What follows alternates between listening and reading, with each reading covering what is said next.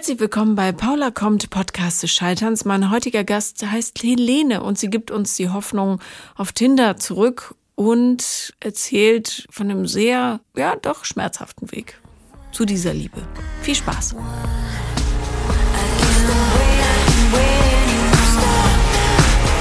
Herzlich willkommen, Helene. Ja, hey.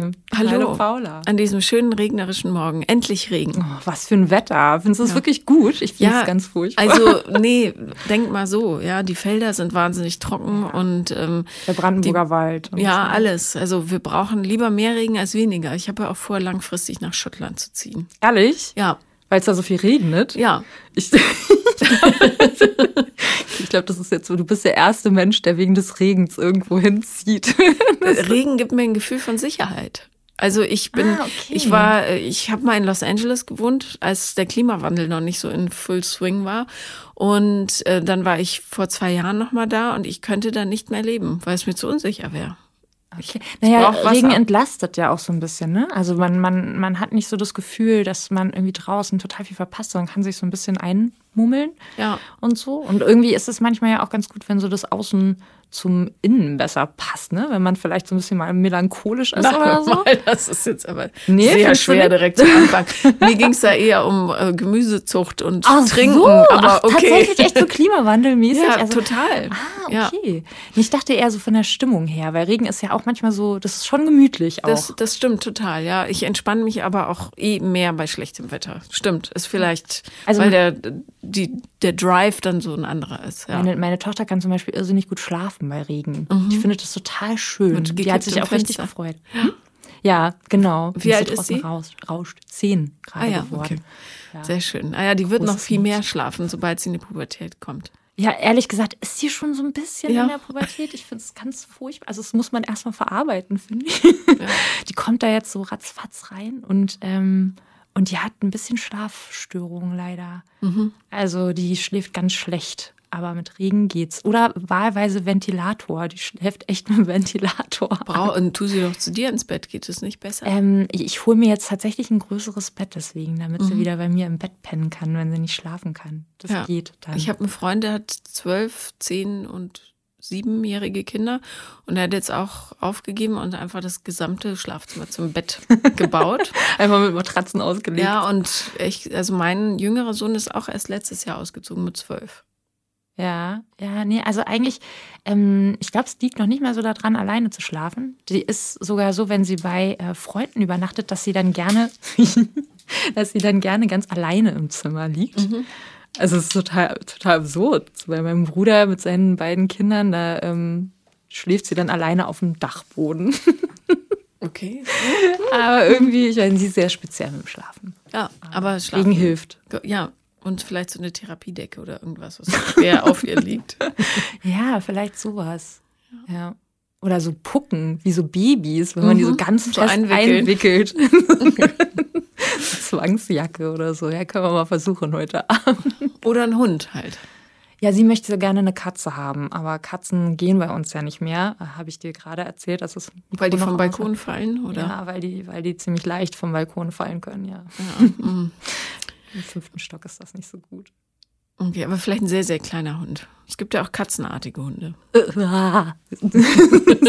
ich eher gruselig sowas. Na gut, aber wir wollen ja heute eh über dich reden. Ja, sehr gerne. Was, ähm, was ist denn das Thema? Ähm, also ich habe zwei äh, interessante Männer und Beziehungen im Gepäck und eine Krankheit. Und es hängt alles irgendwie so ein bisschen miteinander zusammen und verwurstelt sich vor allem so im letzten Jahr ähm, und in diesem Jahr auch noch so in meinem Leben. Und äh, ja, Und möchtest du da eine Entscheidungshilfe oder? also ich meine, oder Also da das alles so ein bisschen zusammenhängt, ähm, also und vor allem, da ich mir öfter mal so die Frage stelle, was äh, hat eigentlich, also was sind so die Muster da drin in meinem Leben? Ne? Gerade wenn man irgendwie mit Krankheit zu tun hat und so, dann stellt man sich ja auch manchmal die Frage, habe ich irgendwie dazu selber beigetragen, hat mein Leben dazu beigetragen, dass das so geworden ist? Ähm, und was kann ich tun, damit ich das nicht wiederhole, zum Beispiel? Ähm, und deswegen, das sind einfach so Sachen, wo ich sehr viel drüber nachdenke. Deswegen ein bisschen ist das alles so ein, Okay. ein Eimer. Let's hear it. Was, um was für eine Krankheit handelt es sich denn? Äh, Krebs, leider. Aktiv oder Also, ich habe ehrlich gesagt noch so ein bisschen Schwierigkeiten damit zu sagen, ich bin jetzt geheilt. Ähm, aus medizinischer oder klinischer Sicht bin ich das jetzt erstmal. Also, ich bin austherapiert, so. Das ist jetzt ähm, erstmal weg. Aber wo saß der äh, Krebs? Brustkrebs hatte ich. Ja. Hast du äh, die Brüste entfernen lassen? Eine. Eine. Also, ich habe auf der einen Seite jetzt ein Implantat. Ähm, und der Nippel musste leider dran glauben. Das ist ein bisschen traurig. Ja. Aber die andere ist noch da. ähm, genau, ja, das war letztes Jahr. Das ist ja total schräg. Also der Podcast wird nach dem Wochenende erscheinen, aber jetzt am Wochenende, morgen, vielleicht interessiert dich das, ähm, äh, moderiere ich so ein Panel zum Thema ähm, Echt? Der, der Krebs, mein Partner und ich. Ach, das ist ja verrückt. Aber du kannst dran teilnehmen, kann jeder. okay, wie sieht es aus? Wie läuft es ab? Sag ich dir nachher. Alles aber klar. okay, also wann hast du die Diagnose bekommen? Äh, das war letztes Jahr im Juli. Mm, Anfang Juli war das. Und ähm, das war natürlich irgendwie erstmal der äh, totale Schock. Also da bist du erstmal voll, vollkommen raus aus allem. Wie, wie alt bist du? Äh, jetzt 38. Nee, Gott, jetzt 39. Ich hatte vor kurzem Geburtstag vor ein paar Tagen. Herzlichen Glückwunsch nachträglich. Dankeschön. Genau, also ziemlich, äh, also eindeutig zu jung für Krebs. Da denkt man auch nicht so wirklich dran. Wie hast du den, äh, hast du dich abgetastet? Ich habe das getastet. Ähm, das, also es ist so, äh, ich habe auf der einen Seite so ein paar äh, Knubbel, die kann man ganz gut spüren. Und es kann ja aber auch äh, ähm, gutartiges ähm, Oder Milchdrüsen sein. oder genau. immer, ja. Mhm. Und das war also bekannt und da hatte ich auch schon mal eine Biopsie und so weiter und das war dann alles nix und so. Und dann hatte ich das halt auf der anderen Seite auch und dachte so, oh, pff, wird das Gleiche sein. So, nachdem ich das erste Mal komplett ausgeflippt bin und irgendwie Nervenbündel war, dachte ich mir diesmal, na ja. Hm. Und meine Frauenärztin hat interessanterweise das auch so beobachtet und hat dann irgendwie gesagt, na ja, gucken wir mal nächstes Mal nochmal und so. Und als es dann nach einem halben Jahr halt irgendwie deutlich größer war, ähm, hat sie gesagt, ja, ist wahrscheinlich Fibroadenom, aber wir schicken dich mal zur Biopsie. Und dann, nee, zur Mammographie erstmal. Und ähm, das ist super schwierig, wenn du unter 40 bist, überhaupt einen Termin für eine Mammographie zu bekommen. Das wusste ich auch nicht. Weil das so standardmäßig erst ab einem gewissen Alter gemacht wird. Und Naja, jeder ob- hält dich zu jung, um Trotz Krebs einem zu haben. Gewäch Gewächs. Also ich meine, da muss man doch sagen, da ist was. Tatsächlich, also es war, ähm, ich habe in ein paar Praxen habe ich keinen Termin bekommen. Deswegen. Ähm, ja, die sagen dann halt so, das ist wahrscheinlich, das ist Fibroadenom oder eine Zyste oder sowas. Und, ja, aber ähm, vielleicht auch nicht. Nee, eben, genau, vielleicht auch nicht. Und dann war es halt, war es halt leider vielleicht auch nicht. So, ähm, das war irgendwie super, das war super dramatisch, weil, ähm, naja, weil sowas immer dramatisch ist, glaube ich. Aber ich habe tatsächlich, das war ziemlich, ziemlich beschissen, wenn ich das sagen darf. Beschissener Moment, weil ich tatsächlich, als dann diese, ähm, diese Biopsie gemacht wurde, man muss ja dann noch ein paar Tage warten, bis das Ergebnis kommt, ähm, bin ich dann letztendlich zu meinem Frauenarzt morgens hingeradelt und dachte, ach, irgendwie, mein Bauchgefühl sagt mir, da ist nichts. Ich bin jetzt einfach mal positiv, da ist jetzt nichts, das wird alles gut sein. Hörst du mal auf dein Bauchgefühl. Und ich bin eigentlich überhaupt nicht so. Ich bin eigentlich so ein total verkopfter Typ und bin so ein, also eher so ein, so ein, so ein ich gehe gerne vom Schlechtesten aus, um dann nicht enttäuscht zu sein. Und in dem Fall dachte ich so, nee, komm, das fühlt sich okay an, da wird nichts sein. Und normalerweise ist das Bauchgefühl ja auch, also in Beziehungen, Leute, muss ich mal kurz das Bauchgefühl verteidigen, ist es wirklich fast immer richtig. Bei solchen Sachen spielt ja auch die Psyche eine große, also die Hoffnung eine Ja. große Rolle. Ähm, also, okay. Und er sagt, ähm, lässt mich erstmal zwei Stunden warten. Ähm, und dann, also das, das war so, ich wollte am ich wollte an dem Tag in Urlaub fahren, abends. Deswegen habe ich ein bisschen gedrängelt, dass ich das Ergebnis schnell besprechen kann. Mhm. Und äh, sie sagte mir dann hinterher, normalerweise machen die sowas am, am Abend, wenn dann die Praxis leer ist und so. Und ich kam da aber morgens und die Praxis war voll und sie hatte wahrscheinlich dann mein Ergebnis auf dem Tisch und hat sich gedacht, ach du ich Scheiße, mal, ich, ich will, ja. Oder ja. wahrscheinlich wusste sie auch einfach nicht so richtig, wie sie das jetzt noch unterbringen kann. Und ähm, ja, und dann sagte sie so, leider keine guten Nachrichten für sie. Und das war, da habe ich dann, das war ganz komisch, da habe ich so geheult, aber ohne Tränen. Kennst du das? Mhm. Das ist ganz komisch. Also der Körper, der reagiert, der weiß jetzt irgendwie Schock, Schock aber du, das ist so, so ganz, ganz merkwürdiges, äh, ganz merkwürdiges Gefühl. So, es war einfach so völlige äh, äh Realitätsverweigerung erstmal. Es kann nicht sein. Es kann nicht sein. Und dann bin ich da, also bin ich da ein bisschen zusammengeklappt tatsächlich in dieser Praxis. Völlig äh, verständlich. Ja. Ja, und dann nahm das halt alles so seinen Lauf. Hattest ne? du denn, äh, also ich muss mal fragen, wenn das letztes Jahr war und du hast eine zehnjährige Tochter und du hast zwei Männer in deinem Leben, hm. gehe ich jetzt mal grob davon aus, dass keiner von diesen beiden Männern der Vater der Tochter ist? Doch, doch. Doch, der einer erste schon. Ist der, genau. der erste, okay. Das heißt, mit dem ohne jetzt die, das heute vorwegzugreifen, mit dem warst du zu dem Zeitpunkt in einer Beziehung? Nein, nein, Nicht. da waren wir schon getrennt. Aber der hat, okay. ähm, also ich war ähm, vielleicht immer noch mal einen ganz großen Sprung nach vorne ja. zu machen. Ich bin ähm, sehr lange verheiratet gewesen für mein junges Alter tatsächlich, mhm. 15 Jahre. Mhm. Ähm, wir haben super jung geheiratet mit 23. Und äh, zwar hatte das den Hintergrund, dass er tatsächlich von sehr weit her kommt, aus einer anderen Kultur und einem anderen Land. Und ähm, wir, wir mussten heiraten. Afrika? Ähm, fast. Mittelamerika. Ah ja, okay. Ja. Mhm. Und ähm, genau, wir wollten damals äh, in unserer jugendlichen äh, Freude unbedingt zusammen sein und, und ähm, waren sehr verliebt. Mhm. Und es ging nur so. Genau, okay. der kam tatsächlich meinetwegen nach Deutschland. Und ähm, ja, und diese Beziehung spielt deswegen immer noch so eine große Rolle, weil selbst nach der Trennung das irgendwie sehr, ja, weiß nicht, sehr an mir gezerrt hat und sehr lange, sehr dramatisch irgendwie weiterging. Also auch, weil wir natürlich eine Tochter zusammen haben und man ja leider dann mit Männern ähm, oder mit dem, mit dem Ex-Partner nicht wirklich brechen kann, sondern man ist immer damit konfrontiert und ähm, Aber hättest du mit ihm gebrochen, wenn ihr kein Kind gehabt hättet? Ja, ja, ja, ja auf okay. jeden Fall, denke mhm. ich ja. Weil das tatsächlich eine sehr ungesunde Beziehung war. Das habe ich sogar in der Beziehung zwar auch gemerkt, aber tatsächlich so richtig das Ausmaß, wie sehr, ähm, wie viel Kraft mich das gekostet hat, habe ich, glaube ich, erst jetzt tatsächlich gemerkt. Also wirklich tatsächlich durch die Krankheit, wenn man anfängt, sich zu fragen, ähm, was hat eigentlich, also wie waren eigentlich so meine letzten Jahre? So, was mhm. gibt's für, was gibt's für Dinge, die dazu geführt haben könnten? Ähm, nur eine kurze Frage, weil ich das äh, wichtig finde, für was du vielleicht noch über die Beziehung erzählst. Äh, hatte er starkes Heimweh? Ja. Mhm. Ja, tatsächlich. Also das, das war auch, glaube ich, oder ist mit einer der Gründe, ähm, warum das, glaube ich, nie klappen konnte zwischen uns, weil er auch hier überhaupt kein Bein auf den Boden gekriegt hat. Mhm. Also weil er einfach wirklich sein Leben in Deutschland nicht geregelt gekriegt hat und immer noch nach mittlerweile 20 Jahren hier so kämpft ähm, und, und diesen, diesen Spagat zwischen diesen beiden Ländern ähm, überhaupt nicht hinbekommt. Aber was für eine große Loyalität von ihm, dass er trotzdem bleibt. Also er sagt, das ist, ähm, also er hat immer davon gesprochen, wieder zurückzugehen. Mhm. Ne?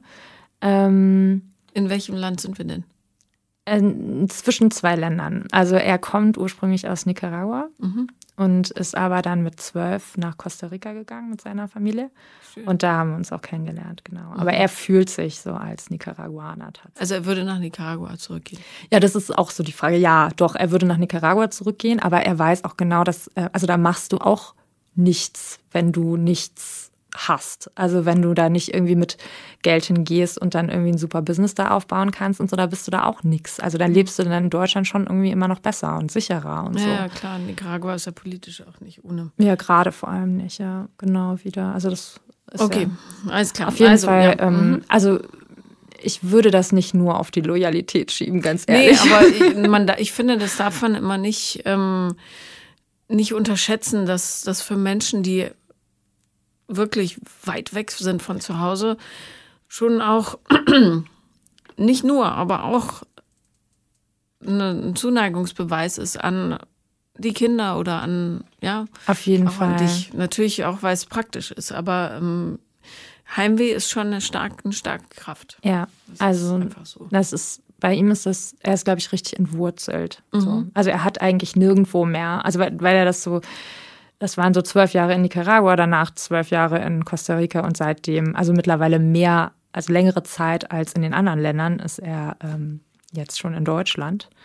Mhm. Und ähm, ich glaube, er ist nirgendwo richtig zu Hause. Und das macht was mit einem Na Menschen. klar, absolut. Und auch äh, die Ferne von der Familie, der man nicht helfen kann, wenn du, gerade wenn du siehst, so dass sie es schwer haben, dass es denen nicht gut geht.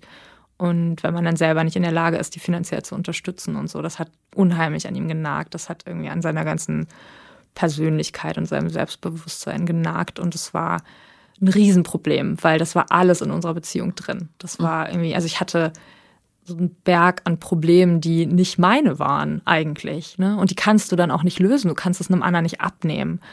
Und ich glaube, ich wollte mich dann auch einfach von diesen Problemen trennen. Ja, Und das kannst du aber halt nur bedingt, wenn du ein Kind hast. Ne? Dann ähm, geht das weiter. ja, klar. Ja, Ja, sehr komplex sowas. Okay. total. Aber du, es ist wie es ist und ähm, ich wollte es nur wissen, damit Nee, ich einen besseren ist- Überblick habe. Das ja. ist total, ähm, also das ist eine, eine sehr relevante Frage, weil ähm, es hat viel damit zu tun, dass wir in so ein ganz ungesundes Rollen, ähm, in so eine Ro- Rollenverteilung reingekommen sind. Also äh, er kam nach Deutschland und hatte eigentlich nichts. Also konnte kein Deutsch, hatte hier keine Freunde, hatte keine Familie und ich hatte alles. Und im Grunde ist es so geblieben obwohl es eigentlich nicht so hätte sein müssen. Oder in meiner Vorstellung ähm, war es so, dass ich gedacht habe, wir schaffen das so auf eine Stufe irgendwann zu kommen. Und ich war überzeugt davon, den so die Toolbox dafür schon bereit zu haben. Ja, du musst eine Ausbildung machen, du musst das, du musst jedes, du musst Ja, gut, hier. er so. muss die Toolbox haben, ne? Das Er muss die Toolbox nichts. haben. Und er, ähm, also es war ganz witzig, weil im Grunde hat mich an ihm beeindruckt, als wir uns kennengelernt haben, dass ich ihn sehr verantwortungsbewusst fand. Er hat halt sehr viel Verantwortung in seiner Familie be- übernommen. Ähm, und ich glaube, als er hierher kam, da war das tatsächlich so, dass er seine ganze Jugend und seine Kindheit endlich nachholen konnte. Und ich war die Mutti. Ja. Oh. Das passiert ja häufig in solchen Konstellationen. Ja. Ja, und das ist ja in den seltensten Fällen böse gemeint. Äh, Das ist einfach eine Notwendigkeit Mhm. für diese Menschen. Aber ja, Ja. es ist, ich, darum, ähm, ja, es geht ja auch nicht so oft gut, wenn man jemanden quasi aus dem Urlaub mitbringt. Nee, nee. Also Aber- dafür hat es tatsächlich sehr lange gehalten. Mit Unterbrechungen zwar, aber ich meine, 15 Jahre ist schon, Ja. ist schon eine Nummer. Aber war er denn für dich da, als dann die Diagnose kam? Äh, nein. Tatsächlich nein. Also ich glaube, das war auch irgendwie was, ähm, was sehr bezeichnend war dann für diese, für diese Beziehung, dass ich eigentlich sehr, sehr oft an Punkten war, wo ich dachte, er ist einfach wirklich nicht für mich da. Ich, ich, bin, ich bin immer da, so nach dem Motto. Und wenn ich ihn brauche, ist er nicht da. Und das war da auch so. Da waren wir allerdings auch schon getrennt, aber das war auch, also das war auch tatsächlich so, dass als ich ihm das erzählt habe, da sagte er dann so, gut, ähm, wir müssen jetzt mal überlegen, was mit unserer Tochter wird, wenn, wenn du stirbst. So. Ja, praktisch Und- gedacht. Ne? Und ich war, äh, ich war total schockiert. Er hat das erste Mal in seinem Leben praktisch gedacht. Und ich war echt ganz schön schockiert und war dann, also er lebte tatsächlich in einer völligen, völlig chaotischen Situation, also richtig so mit, mit ohne Geld und kein Strom zu Hause und so, also so weit davon entfernt, für unsere Tochter sorgen zu können. Und dann sagte ich so, auch aus dieser Wut heraus, dachte ich so, weißt du, ganz ehrlich, mir wäre es lieber, wenn sie bei meinem Bruder aufwächst, als bei dir. ja, Und ähm, daraufhin kam dann sowas wie, ähm, ja, dann soll doch dein Bruder für sie sorgen oder deine Mutter oder wer auch immer so, aber du komm nicht mehr an und jammer rum, dass du Krebs hast. Okay, aber ich, also was ich mit der Loyalität meinte, apropos Loyalität. Zumindest, weißt du, man kann sich das Leben dann auch noch leichter machen, ja, weil ich glaube, das frisst einen echt auf, diese Entwurzelung. Hm. Und zurückgehen und da halt ja. jämmerlich leben, das macht für ihn dann am Schluss wahrscheinlich auch keinen großen Unterschied. Anyway, ähm, so, jedenfalls tut mir sehr leid, das ist so. Ja. Okay, aber wer, ähm, wer konnte dich denn dann auffangen? Ich meine, es ist ja blöd, sowas alleine. Ja, nee, zum Glück musste ich das nicht alleine machen. Ähm, also zum einen war es so, dass, also man, man lernt ja durch so eine Sachen auch immer ganz viele gute Dinge kennen oder die fallen einem dann auf, was man alles tolle für tolle, für tolle Dinge und tolle Menschen in seinem Leben hat. Mhm. Und ähm, ich habe wirklich ein, ein, super Netz aus Freunden, aus Familie, die echt für mich da waren. Also es ist, ähm, also mich haben Leute von der Chemo abgeholt, nach Hause gebracht. Es haben Freunde bei mir geschlafen. Mein Bruder hat mein Kind genommen und ähm, meine Mutter kam vorbei und hat irgendwie auf uns aufgepasst. Und das ähm, hat mich total getragen. Also so dieses Gefühl, dass ich wirklich eigentlich immer jemanden um mich habe, der dann für uns da ist. Und das, äh, das war, das war unfassbar toll. Also das war wirklich richtig, richtig gut. Das war echt eine gute Erfahrung. Und ähm, ich habe, äh, also wir haben uns, ich habe mich von meinem Ex 2016 getrennt. Mhm. Und habe dann erstmal gedacht, irgendwie, ach, für meine für eine neue Beziehung und so ist irgendwie überhaupt kein Platz. Also sich nochmal zu verlieben und so, das wäre schon cool. Und äh, irgendwie Sex ist, muss auch irgendwo sein, aber alles andere ist mir gerade zu anstrengend und habe dann so ein bisschen rumgetindert. Und das ist jetzt hier Triggerwarnung, ja. Man kann tatsächlich auch bei Tinder seine große Liebe finden. Ja, das stimmt. Ähm, das stimmt. Ich schimpfe immer so auf Tinder. Ähm, es gibt wenige Ausnahmen. Nein, es gibt schon ein paar, die sich darüber kennenlernen. Ja, ich sag nur, jemand, der so anfällig ist für ähm, so Beziehungsabhängigkeiten, der hat ja. das, der sollte Tinder von die Finger gut. lassen ja. wahrscheinlich, ja. Aber tatsächlich hat Aber, das ähm, das war auch eine eine Affäre. Also wahrscheinlich ist das hier jetzt dreifacher Trigger, weil jetzt irgendwie alle Mädels, die irgendwie nach ähm, jahrelanger Paula-Therapie-Erfahrung denken, so, hm, naja, vielleicht sollte ich das jetzt mal lassen. Doch, man muss es nur mit klarem Blick machen. Ähm, das, gut. Ja. Also mein klarer Blick war total klar auf, ähm, ach, ich habe jetzt hier eine Affäre gerichtet. So. Mhm. Ich habe ähm, tatsächlich den auch am Anfang jetzt gar nicht so toll gemacht. Also tatsächlich war das sogar eine Freundin von mir, die ihn rechts geswiped hat. Wir saßen im Park und ich habe ihr mal Tinder gezeigt, wie das so geht und so. Und sie hat gesagt, oh, der ist doch süß. Auf deinem Profil, auf nicht meinem auf ihrem. Profil, ich auf meinem Profil. Nee, nee, nee, nee. Und dann ähm, haben wir da reingeguckt und er schrieb dann irgendwas von Yoga und Exploring, Learning, bla bla bla. Und ich dachte mir, ach nee, das ist alles so spiritueller, veganer, so bla. Nee, brauche ich nicht irgendwie. Und sagt, doch, doch, aber der ist süß und so, komm, den machen wir rechts und so. Mhm. Aber es hat tatsächlich so ein bisschen gedauert. Und irgendwie war, ja, ich war auch am Anfang ich, wenig beeindruckt, muss ich sagen. Warum? Ähm, also so der erste, der erste optische Eindruck war tatsächlich so, wow, okay, cool. Der hat richtig, also klischee-mäßig leider richtig gute Augen. So, das mhm. richtig, da ist, da ist irgendwas so, wenn der mich anguckt. Aber dann das Gespräch, das war doch so ein bisschen krampfig und nicht so, ja, es hat nicht so Fahrt aufgenommen. Und irgendwie mhm. hatte ich, ja, ich weiß auch nicht, ich war, war glaube ich, auch nicht so wirklich offen. Und dann ähm, war dieses Date vorbei und ich dachte, ja, okay, muss eigentlich nicht sein. Hab Tinder wieder gelöscht. und dachte so, nee, ich probiere es jetzt irgendwie anders. Und dann war der aber recht hartnäckig so. Also der hat sich dann immer mal wieder gemeldet. Ähm, und irgendwann habe ich ihm gesagt, so, okay, du, wir können uns gerne nochmal treffen, aber zwei Sachen. Ich habe eine Tochter, ähm, deswegen bin ich so ein bisschen eingeschränkt, ich bin nicht so flexibel und ich will eigentlich keine Beziehung haben. So, und er so, oh, naja. ich bin so müde heute. Das lag nicht an der Geschichte. ähm, nee, Matthias hat ein gebrochenes Schlüsselbein und neben dem zu schlafen ist, als würde man in einer Waschmaschine schlafen, weil es die oh ganze Gott. Zeit hin und her geht. Aber ich dachte, da kann man sich äh, gar nicht bewegen. Ja, wenn man auch vom Rücken zur Seite und wieder zurück. Und oh. naja, anyway. Aber ähm, das ist wieder ein gutes Beispiel dafür, dass äh, diese Sprüche, ich will eigentlich keine Beziehung, ähm, nur dann etwas bedeuten, wenn man nicht den richtigen trifft. Und sobald man den oder die richtige trifft, ist es auch völlig egal. Also ba Leute bauen das immer so gerne als so Sicherheitsding ja, ja, ein. natürlich. Na, eigentlich will ich nicht, ne, ne, ne. Aber ähm, ja, ja okay. natürlich. Tatsächlich war das dann andersrum, mhm. also auch so, weil natürlich war ich diejenige, die gesagt hat, nö, keine Beziehung und Affäre ist super und so. Und dann aber die, die sich natürlich in ihn verliebt hat und ihn ganz großartig fand.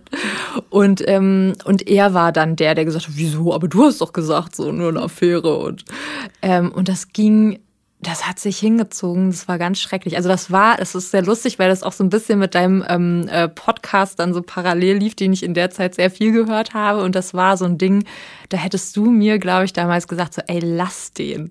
Lass den, der steht einfach nicht auf dich.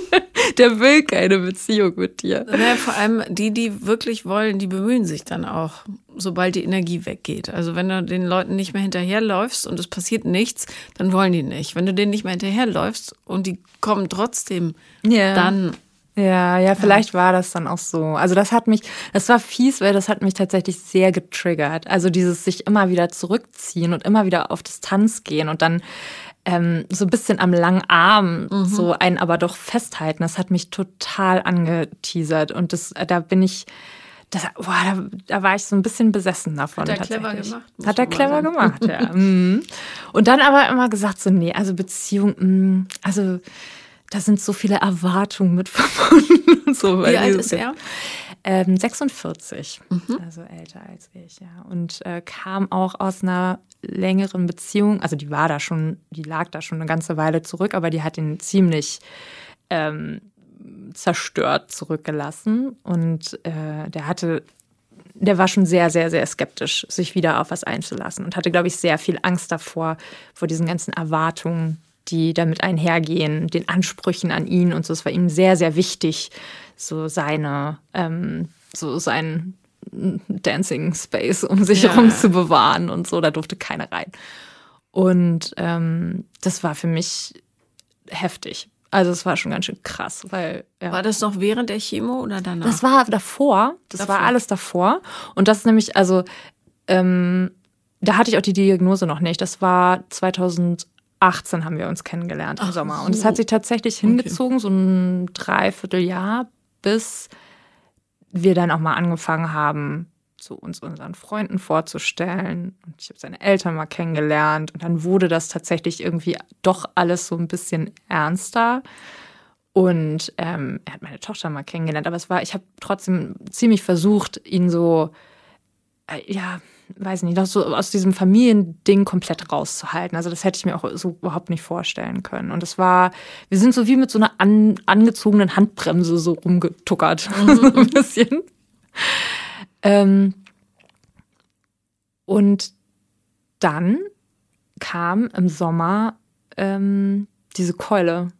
Und das war tatsächlich so, dass ich in dem Moment dachte, ähm, es könnte gut sein, und ich hätte es ihm vielleicht noch nicht mal verübelt, wenn er jetzt einen Rückzieher macht. Also ich hätte, ich habe das eigentlich fast erwartet. Ich habe gedacht, er ist dann weg. Wie lange wart ihr da zusammen? Also es ist so schwer zu sagen, okay, ne, weil das kein richtig. Also wir kannten uns ungefähr ein Jahr, ein bisschen mhm. länger. Und ähm, ich nehme immer so den, den Tag, wo er mir seine Eltern vorgestellt hat. Ja okay. Und das war dann tatsächlich erst so ähm, vier, fünf Monate, glaube ich. Mhm. Ja. Ja. Okay, und ähm, ich bin, ich bin jetzt ganz Zeitstrahl verwirrt, aber ähm, ja, was jetzt noch kommt. Aber du hast es ihm dann gesagt, logischerweise, weil ihr da zusammen wart, oder? Ja, na klar. Also ja. ähm, er wusste, dass ich diese Untersuchungen habe. Mhm. Ähm, er wusste auch, dass ich äh, dann mir dieses Ergebnis abhole aber, und hatte auch noch gefragt, ob er mitkommen soll und so. Und ich meinte, nee, ach, nee, kein Ding. Und dann saß ich da bei dieser ähm, Frauenärztin und wusste, okay, ich komme hier jetzt irgendwie nicht alleine klar. Und dann habe ich, ähm, hab ich ihn angerufen. Er ging erstmal nicht ans Telefon. Dann habe ich eine Freundin angerufen, die mit mir auch schon bei der Biopsie war. Ähm, die, äh, ich weiß nicht, ich weiß bis heute nicht, wie sie da hingekommen ist, aber sie war irgendwie in zehn Minuten plötzlich in dieser Praxis. und dann rief er tatsächlich zurück und ähm, kam dann auch. So. Und dann saß ich also mit diesen beiden wundervollen Menschen in dieser Praxis. Ähm, und er hat dann, es war irgendwie, also so im Rückblick echt ziemlich äh, so magische Momente, weil er hat so eine Ruhe ausgestrahlt. Er hat so in diesem Moment irgendwie alles mir abgenommen und so geregelt. Er hat uns äh, ins Urban-Krankenhaus gefahren, wo ich dann gleich einen Termin bekommen habe.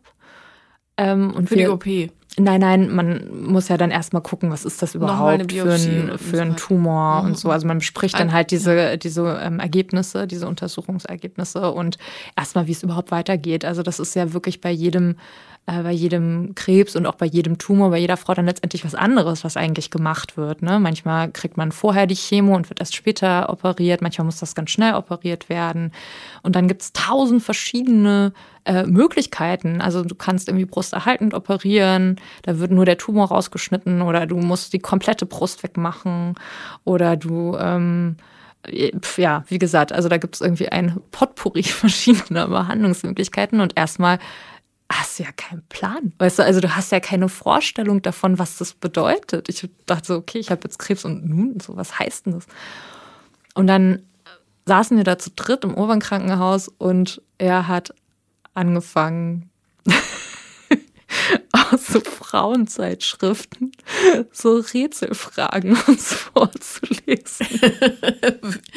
Wie zum Beispiel, wie hieß der Schauspieler aus. Ja, genau, so in welcher deutschen Stadt steht das Rathaus, bla bla bla. Ach so, okay. So. Und ähm, meine Freundin die hat mir hinterher erzählt, sie dachte erst so, ist der bescheuert. Aber das hat uns, das war, es war, wir haben wirklich viel gelacht. Wir haben dann echt viel gelacht. So. Und der hat uns, das hat uns abgelenkt und das hat uns irgendwie zusammengehalten und so. Und der hat dann später ist er, es war auch total verrückt, als wir dann nach Hause kamen und dass dann irgendwie diese ganzen Gespräche vorbei waren und er mich nach Hause gebracht hat, dann hat er gesagt, so, ich gehe jetzt mal dein Fahrrad abholen. Und das war wirklich was, das habe ich ähm, in meinem, also in mein, das kannte ich nicht von meiner alten Beziehung, weißt du, das, kann, das war, dass jemand für mich sorgt, so.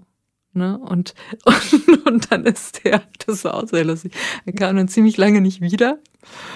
Und irgendwann kam er dann und sagte so, du tut mir leid, aber ich habe dein Fahrrad leider nicht dabei. Und dann, ähm, und zwar hatte, hatte ich ihm den Schlüssel gegeben, aber er wusste gar nicht mehr, wie mein Fahrrad aussieht. Und dann hat er diesen Schlüssel an allen möglichen Fahrrad äh, Fahrrädern vor dieser Frauenarztpraxis ausprobiert und den dann leider in einem falschen Schloss abgebrochen. Nein. Ja. Und ähm, ja, und letztendlich, äh, ah, das, ich wollte an dem Tag ja in Urlaub fahren, beziehungsweise ich wollte zu meiner ähm, Mutter fliegen, die wohnt in Süddeutschland. Da war meine Tochter gerade, es waren Schulferien. Und der Plan war, noch eine Weile bei, mein, bei meiner Mutter zu sein und dann nach Kroatien zu fliegen mit besagter Freundin und deren Tochter, die äh, aus Kroatien kommt. Und ähm, ja, und jetzt war so die Frage so, okay, was, was mache ich denn jetzt? Also erstmal, wie sage ich das jetzt meinem Kind und wie geht's weiter? Und was mit dem Urlaub und mit meiner Mutter und so. Und ich bin dann tatsächlich am gleichen Tag, wo ich diese Diagnose bekommen habe, nee, am nächsten Tag bin ich abends dann ähm, geflogen und habe das, ja, und musste das halt meiner Tochter erzählen. Und ähm, Wie hat die reagiert? total gefasst, total gefasst. Die hat, das, die hat natürlich das Ausmaß jetzt auch nicht verstanden. Ähm, und die ist auch so ein ganz robuster Typ. Die ist nicht so eine, so eine total sensible oder so, sondern so eine ganz, die ist ziemlich abgeklärt und ich habe habe dir das fühlen lassen, damit sie überhaupt merkt, so, dass da was ist, weil das ist ja auch so fies bei Krebs. Du bist ja, du, du, du fühlst dich ja gut. Du, du, du, du merkst, also das ist ja nicht wie bei so einer Krankheit, wo du dann hinterher irgendwie eine Behandlung hast und merkst so, oh geil, jetzt geht's mir besser, sondern es ist ja andersrum. Du wirst durch die Behandlung. Du wirst durch die Behandlung totales Wrack.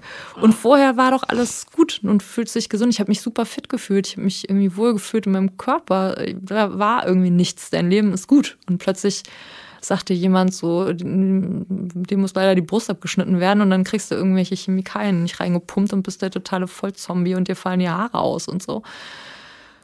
Und ähm, aber gut, das war damals auch noch nicht klar. Also es war noch nicht klar, ob ich eine Chemo kriegen würde. Das, die wollten erstmal abwarten, was halt bei der OP so rauskommt. Das heißt, du hättest, also solltest erstmal in Urlaub fahren. Genau, also ich habe das dann alles irgendwie super schnell umorganisiert. Wir sind dann ähm, nach drei Tagen nach Kroatien geflogen, von meiner Mutter aus. Ähm, und tatsächlich ist mein Freund mitgekommen. Das mhm. war auch, das war total witzig, weil ich konnte mir nie vorstellen, also wir sind, ich bin mit meinem Freund schon in Urlaub gewesen, ähm, aber meine Tochter war nie dabei. Und ich konnte mir dieses zu dritt, dieses familienähnliche, konnte ich mir eigentlich null vorstellen. Und ähm, er hat dann gesagt, er kommt mit nach Kroatien. Und ähm, wir waren da bei der Familie von meiner Freundin, also bei deren Eltern, in deren Wohnung und so. Und äh, also es war eine mega abgefahrene Konstellation, so sehr eng alles und dann diese totale Ausnahmesituation. Und wir sind dann da zusammen, äh, ich glaube, fünf Tage oder so geblieben und dann abgeflogen. Ich habe meine Tochter dort gelassen, ähm, bei meiner Freundin und deren Tochter. Also das ist tatsächlich eine ihrer besten Freundinnen, das, das Mädchen. Weil du zur OP musstest. Genau, weil mhm. ich die, den OP-Termin dann hatte. Und dann sind wir nach Hause geflogen und sind dann erstmal noch drei Tage aufs Festival gefahren. ich war tatsächlich noch nie in meinem ganzen Leben vorher auf einem Festival. Und ähm, für ihn ist das immer so ein Jahreshighlight. Er hat so ein Festival, was er sehr, sehr liebt. Und ähm, dann haben wir gesagt, okay, das nehmen wir jetzt noch mit. Mit zwei Brüsten und in einem gesunden Körper jetzt nochmal Festival. Und das war das war der, das war der Oberknaller. Das war so gut, das war so gut, dass wir das gemacht haben, weil ich hatte dann, das war wie so Frederik die Maus, weißt du, die kennst du die? Die so, die, dieses Kinderbuch. Ja, ja, dieser graue, ne? Der dann, ja, der dann so die, so im, für den Winter so Farben und Mit Klänge und Gerüche sammelt ja, ja, und so. und dann, so war das auch. Also ich war dann auf diesem Festival und das, ähm, und hab da alles eingesogen, so und die Musik und die Leute und so und ähm, habe mir das alles so in ein Köfferchen gepackt für die Zeit danach. Und da habe ich echt gemerkt, so, das ist, das war auch so beziehungsmäßig echt so das Next Level. Das war einfach irgendwie, man, man lässt so diese, man lässt die Handbremse los. So, man, man hat irgendwie nichts, also es bleibt einem nichts anderes übrig, als sich so zu, zu zeigen auch. Und irgendwie zu sagen, ey, komm, weißt du, jetzt ist auch egal, was soll denn der Scheiß, ja? Also, was soll denn dieses, dieses Rumgeeiere? Das, und ich glaube, das war bei ihm auch, also bei ihm ist das tatsächlich auch irgendwie so der Groschen gefallen. Und ähm, da ist so eine, einen Abend, äh, wo es plötzlich, als die Party gerade so richtig losging, tierisch angefangen hat zu gewittern und zu regnen. Und dann wurde irgendwie die Tanzfläche geräumt. Richtig so, Achtung, Achtung, hier spricht der Veranstalter und so. Treten Sie nicht auf mhm. mhm. Frauen und äh, Behinderte oder ja. so, die am Boden liegen. Es war so total dramatisch. Und wir flüchteten uns alle in so ein Auto. Da waren noch Freunde dabei von ihm und wir saßen da, da irgendwie zu acht in diesem Auto drin und haben irgendwie Musik gehört und waren irgendwie total glücklich und verstrahlt und saßen da und ähm, ja, und dann sind die anderen sind dann irgendwann wieder raus und haben weiter getanzt und so und wir saßen da zu zweit die halbe Nacht in diesem Auto und waren verliebt und glücklich und es war wunderschön. Und das war ein Moment, an den habe ich super, super oft gedacht. Nachher im Krankenhaus und auch später. So, das hat mich echt getragen. So, das war total schön. Ja. Und das war so eine, eine der Personen, muss man sagen, aber auch eine sehr, sehr wichtige Person, die mich durch diese Zeit gebracht hat. Ja, das war sehr toll. Ich bin jetzt äh, so ein bisschen verwirrt, weil du an, eingangs gesagt hast, du stehst zwischen zwei Männern? Oder? Nee, nee, nee, es sind eher, also es sind sozusagen zwei Beziehungen, die mich, ähm, die für mich wichtig eine wichtige Rolle spielen. Mhm. Die eine ist komplett vorbei. Also ja. da ist überhaupt nichts mehr Beziehungsmäßiges irgendwie am Laufen. Aber ich habe so ein bisschen Angst, dass mit dem anderen oh Gott, nein, nein, nein, kommt. brauchst du gar nicht, brauchst du gar nicht. Der ist, der ist großartig und der ist okay. immer noch in meinem Leben und der hat es tatsächlich alles irgendwie durchgestanden mit mir.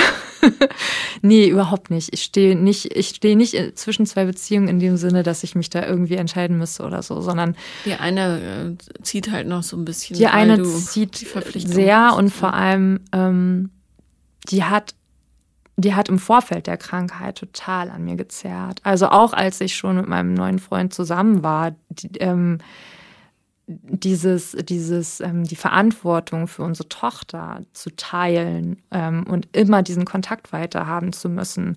Ähm, also ich kann das ja vielleicht so ein bisschen ähm, vorwegnehmen. Ich glaube, dass er tatsächlich wirklich eine psychische Störung hat. Mhm. Ähm, der ist sehr ähm, cholerisch zum Teil, auch hat so richtig paranoide Züge und hat mich dann nach der Trennung halt sehr oft noch so ganz massiv, ähm, naja, angegriffen, also nicht körperlich angegriffen, aber ähm, naja, terrorisiert, kann man schon mhm. sagen. Und das, ähm, das hat einfach, das macht was mit einem über so eine lange Zeit. Und ähm, ich kann das nicht abschütteln, weil unser Kind noch uns verbindet und er immer wieder in mein Leben zurückkommt. Ja, aber geht das Kind denn zu ihm? Nee. Ähm, jetzt wieder. Also sie, sie liebt ihn sehr. Mhm. Ähm, er liebt sie auch sehr, muss man sagen. Ja, ja, klar, bloß die Lebensumstände müssen halt so sein, dass genau. es irgendwie. Mittlerweile hat er wieder Strom. Gut. Wäre ja für den Winter auch nicht schlecht. Ja, also es war so, dass nach der Trennung, dass ich ähm, also mir gewünscht habe, dass wir wirklich so ein ganz normales Teilungsmodell haben, dass mhm. sie, also vielleicht nicht die Hälfte der Zeit, aber schon sehr, sehr regelmäßig einfach bei ihm ist ähm, ich war davon überzeugt, dass es für beide auch das Beste und super wichtig wäre, wenn sie einfach wirklich so eine ganz konstante Beziehung zusammen miteinander haben. Und das hat er nicht hinbekommen. Mhm. Also es war tatsächlich so, dass er, ach Gott, der ist, der ist immer mal wieder so komplett abgetaucht. Hat, also es war, es, also es stieg und fiel alles auch immer mit seinen Lebensumständen. Wenn er Probleme hatte bei der Arbeit oder arbeitslos war, dann war, ist er immer in so eine Depression mehr oder weniger reingefallen. Der hat auch viel gekifft ähm, und, und war dann einfach überhaupt nicht imstande, so Kontinuität ähm, zu, zu bieten. Also der hat uns dann echt vor seiner Haustür stehen lassen, wenn ich mit ihr da war, um sie da abzugeben. Und dann war er nicht da. Oder, ähm, oder, oder äh, ich, einmal war sie, glaube ich, krank oder hatte Urlaub oder sowas, also Ferien und ich musste arbeiten und ich brachte sie dann morgens zu ihm. Und dann fing er an, mich auf der Arbeit die ganze Zeit anzurufen. So, ja, ich, ich kann nicht, mich nicht um sie kümmern, ich habe kein Geld, ich habe nichts im Kühlschrank und so. Ich bringe sie dir jetzt vorbei. Und dann kam er zu meiner Arbeit und brachte mir dann das Kind so. Und lauter so eine Geschichten. Also es war halt, ähm, es war super kräftezehrend und es war für mich irgendwie nicht, also ich hatte immer gedacht, ich kann mir dadurch auch so ein bisschen Freiheit schaffen, dass ich so zwei Tage die Woche vielleicht auch irgendwie für mich habe. Ähm, und er hat das halt, er hat es super gerne dann kurzfristig abgesagt. Ähm, er hat damit auch echt gespielt. Es war wie so ein Machtkampf dann, ne? weil das war irgendwie, das war so meine Freiheit, die ich hatte. Und das, ähm, und das konnte, das hatte er in der Hand. Das konnte ja, er mir nehmen. Ähm, ja. Hm. Ich nehme alles zurück, was ich am Anfang gesagt habe. ja, Solidarität ist nicht das Richtige. Und Loyalität. Loyalität, ja. Ist Na gut, ich dachte für wenigstens Loyalität zum Kind, aber ja, vielleicht, wenn er, wenn du sagst, er hatte eine psychische Störung deiner Meinung nach, dann kann er vielleicht wirklich nicht anders. Auf jeden Fall. Also aber das ist natürlich doof, wenn du so ausgezehrt wirst. Genau. Im wahrsten Sinne des Wortes. Also es war auch nicht so, ich habe ich habe immer an seinen guten Kern irgendwie noch, ich habe das immer gesehen eigentlich. Ich habe super lange daran festgehalten, dass er eigentlich ein guter Mensch ist. Und das, wir wären nicht so lange zusammen gewesen, wenn wir, ich habe mich irrsinnig mit ihm verbunden gefühlt. Also diese Trennung, das war, das hat sich auch so lange hingezogen, weil ich, ich habe mich wirklich gefühlt, als würde ich Teil von mir selber verlieren. Wir waren so, wir sind so jung zusammengekommen und haben uns irgendwie so geprägt und auch, also wir waren so stark miteinander verknüpft auf so eine ungesunde Art. Und ähm, ich habe aber mir immer gewünscht, dass er einfach sein, dass er einfach glücklich ist, dass er sein Leben auf die Reihe kriegt. Und immer, wenn er so ein bisschen erfolgreicher war und so und seinen Träumen so ein bisschen näher gekommen ist, dann, dann wurde der ein total, oder dann ist der ein total liebenswerter Mensch. Ähm, der, Was wäre denn sein Traum? Ich glaube, für ihn ist wichtig, sein Ding zu machen, also so, ein eigenes Business zum Beispiel, wo er wirklich so sich selber äh, zeigen kann. Er ist, ähm, er ist Koch und er ist tatsächlich auch gut. Also er ist, er ist wirklich gut. Aber ähm, aber es schafft nicht konstant zu arbeiten, oder? Das Problem ist, der schafft nicht den ersten Schritt vom zweiten zu machen. Der hat immer solche Luftschlösser im Kopf und solche großen Pläne und es war und ich war immer diejenige, die gesagt hat, ja, aber du musst doch erstmal das und du musst naja, doch das und Tiere diese, noch denken. Auf diese so. Weise kannst du natürlich auch verhindern, dass du Misserfolg hast, weil es ja sowieso genau. nicht geht. Also genau. Und dann sind auch immer die anderen schuld, das ist auch super praktisch. Ja, ja, klar. Schade, aber also ich glaube, es sind einfach zwei Sachen wichtig. Nämlich A, dass deine Tochter weiß, dass nichts davon mit ihr zu tun hat. Und B, ähm, dass es nicht deine Verantwortung ist, ob er sein Leben verkackt oder nicht. Aber das, genau diese beiden Sachen haben mich, glaube ich, jahrelang tatsächlich beschäftigt und fertig gemacht. Weil mhm. erstens ähm, habe ich das immer abgepuffert, also den ganzen Scheiß, den er gebracht hat den habe ich immer versucht vor ihr zu verstecken. Also wenn er ähm, nicht ans Telefon gegangen ist, dann musste Papa plötzlich arbeiten oder war krank oder so. Ähm, und ich war ja auch dann immer alles. Also ich, ich habe jeden Kindergeburtstag organisiert. Ich habe alle Schulsachen gekauft. Ich habe irgendwie alle Klamotten besorgt. Also es war irgendwie so, alles war ich. Und wenn er nichts für sie gekauft hat, dann habe ich irgendwas gekauft am besten und gesagt, das ist von Papa. Ja. Ah, okay. ähm, so, das war so das eine. Und Aber sei doch nicht so hart mit dir. Das ist doch natürlich, dass du dein Kind schützen willst. Nur so langsam je ja. älter sie wird, desto mehr muss sie ihn auch sehen lernen, damit ja. sie ein realistisches ja. Bild von ihm kriegt. Ja, also das musste ich aber tatsächlich selber auch erst lernen. Also ich musste auch und vor allem auch diesen zweiten Punkt loslassen, sodass ich ihn irgendwie retten kann. Also dass ich verantwortlich bin für sein, ähm, für sein Schicksal. Ich meine, du hast ihm ja wahrscheinlich Vorschläge gemacht, was man alles tun kann. Zum Beispiel zur Therapie gehen. Ja. ja mal eine Maßnahme ähm, es gibt ja genug Hilfsmöglichkeiten und wenn ein Mensch die nicht annimmt, dann ist es halt so. Ja.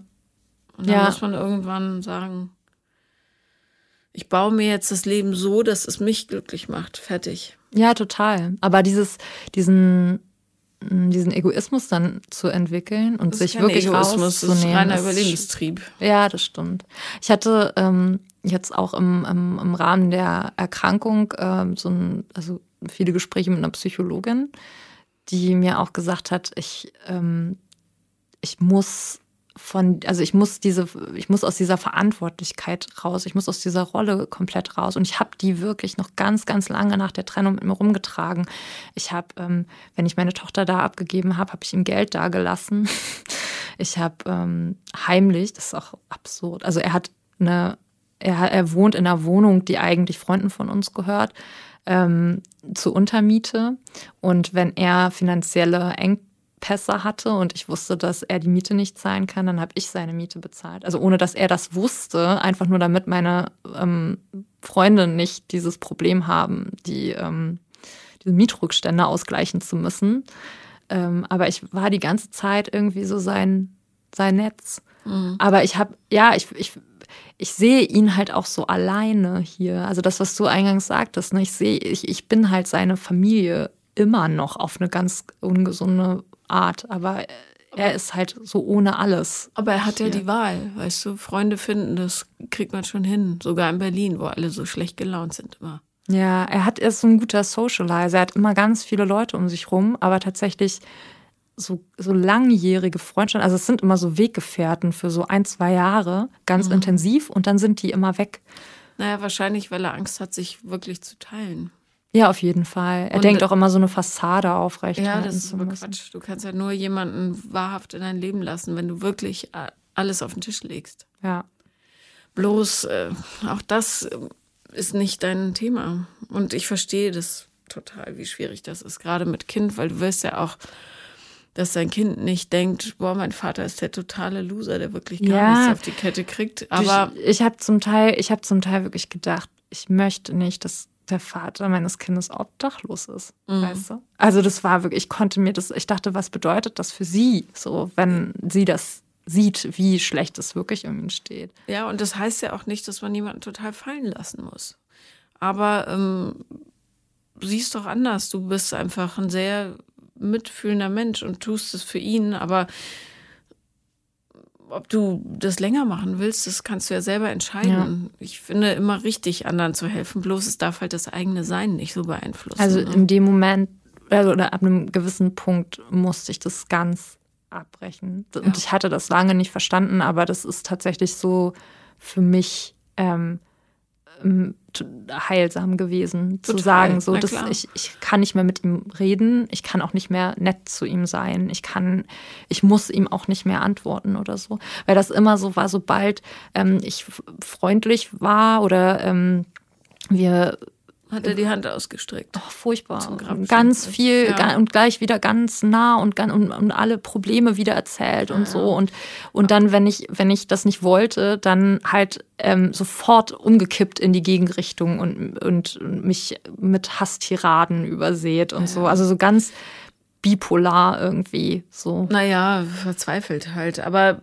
weißt du, ähm, wenn du jemanden immer vor dem Fall schützt, das ist ja bei Junkies auch so. Ja. Irgendwann musst du die einfach fallen lassen, weil die müssen auch merken, dass sie auf dem Boden ankommen. Ja, also damit habe ich es tatsächlich auch oft verglichen. Und, äh, und damit ermöglichst du ja auch Entwicklung.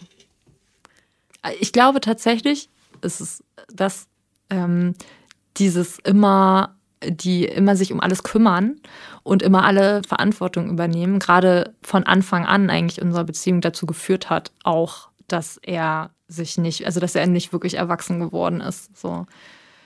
Ähm, obwohl ja, ich auch nach der Trennung jetzt nicht wirklich wirklich große Fortschritte erkennen kann. Aber du, manche Leute leben eben dieses Leben, weißt du? Die können nicht. Ja. Das ist aber auch okay. Ja. Muss nicht jeder ein großes Leben leben. Ja. Manche leben ganz, ganz kleine.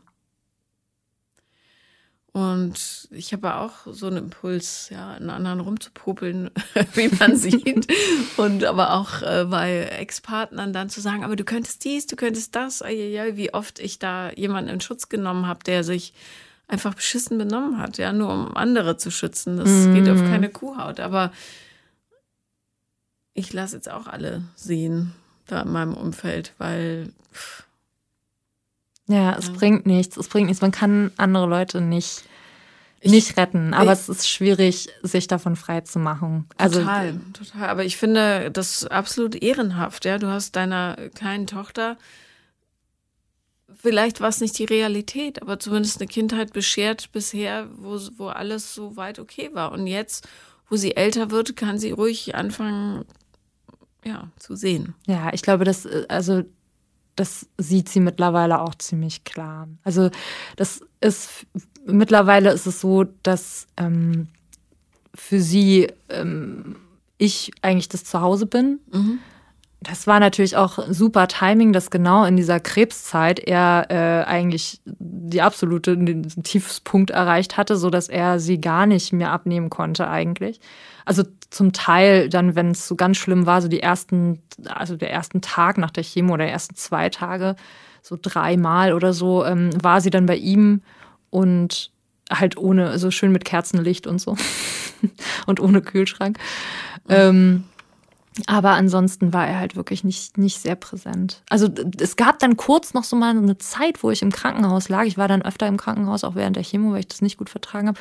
Und da ist er dann plötzlich so völlig ähm, äh, aufgeblüht, ja, und kam dann irgendwie jeden Tag mit Essen äh, ins Krankenhaus und hat für mich gekocht, weil das Krankenhausessen so schrecklich war und so und war super lieb und super zugewandt und irgendwie hat sich total interessiert und wir hatten auch so Gespräche, die total offen waren und wo wir Sachen miteinander gesprochen haben, so richtig auf Augenhöhe, wo ich dachte, das ist eigentlich so, wie es mir wünschen würde, getrennt zu sein.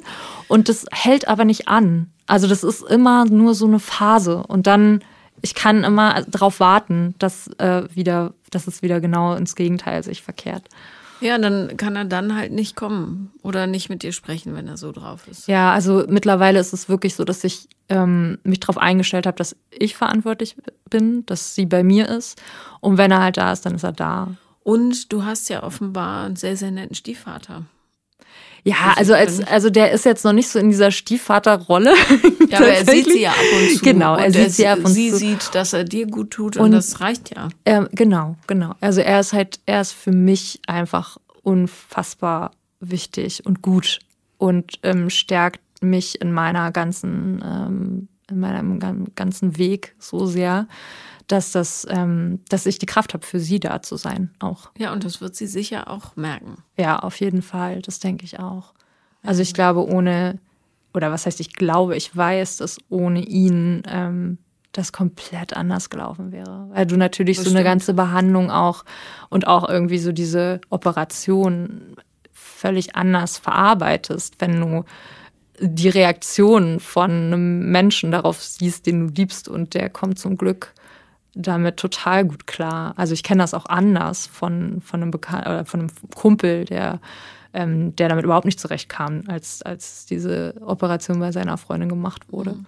Wie ist denn, ähm, wie hat sich dein Gefühl zu deinem Körper verändert? Also in Sachen Weiblichkeit, Sexualität und so? Also tatsächlich, ähm, dadurch, dass er das überhaupt nicht ähm, problematisch findet. Ich glaube, es war dann auch so ein bisschen interessant, weißt du, weil die Brüste, die fühlen sich jetzt unterschiedlich an. Die eine ist so ein bisschen kühl, so durch dieses Implantat, ist direkt unter der Haut, ist auch fester so. Ähm, das ist auch, also es ist auch so ein bisschen spannend, ja. Es ist nicht, nicht nur scheiße. Ich finde es natürlich also ich finde es natürlich schon schwierig, aber so oft ähm, ist man nur auch nicht in der Situation, seine, seine Brüste irgendwie nackig zeigen zu müssen. Wir waren auf Ibiza diesen Sommer und da wird ja irgendwie sehr gerne topless sonnengebadet und da war ich natürlich auch so ein bisschen, da war ich ein bisschen wehmütig, muss ich sagen, weil ich dachte so, nee, das traue ich mich nicht mehr. Das möchte ich, glaube ich, nicht. Aber ansonsten ähm, ist das jetzt nicht, also ich habe jetzt nicht irgendwie ein total furchtbares Körpergefühl, im Gegenteil. Ähm, das, aber tatsächlich habe ich das, glaube ich, auch schon ihm zu verdanken, also diesem Spiegel, so, ähm, den er mir da geboten hat und dass er das einfach so cool ähm, mitgemacht hat. Und wir haben irgendwie von Anfang an irgendwelche, weiß ich nicht, Nippelwitze und sowas gerissen. Das war, also, der war, es war immer ganz viel Humor, so, und wir haben ganz viel drüber gelacht und ähm, der macht, ach ja, genau, da sind wir wieder viel Yoga, also mhm. tatsächlich. und hat mich da auch so ein bisschen mitgezogen. Und, ja, ähm, Yoga ist ja auch für Männer gut. Ja, ja. Ähm, aber ich nehme an, ihr wohnt jetzt nicht zusammen. Nein, nee. nein, ist okay. auch nicht angedacht. Alles klar. Aber ich danke dir sehr auf jeden Fall, dass du ähm, allen da draußen die Hoffnung ähm, wiedergegeben hast, auf Tinder doch noch jemanden. Oh ja, ja, kann ich empfehlen. kann ich sehr empfehlen. Okay. Super für die Partnerschaft des Lebens. Die Plattform. Äh, dann ich danke dir sehr, sehr für deinen Besuch. Ja, danke dir. Es ja. war sehr, sehr schön hier. danke. Das war Paula kommt, Podcast des Scheiterns. Und wenn ihr auch mal dabei sein wollt, dann müsst ihr euch ein bisschen gedulden. Momentan ist eine lange Warteliste, aber schreibt mir trotzdem am besten auf Instagram und für den Podcast müsstet ihr nach Berlin kommen.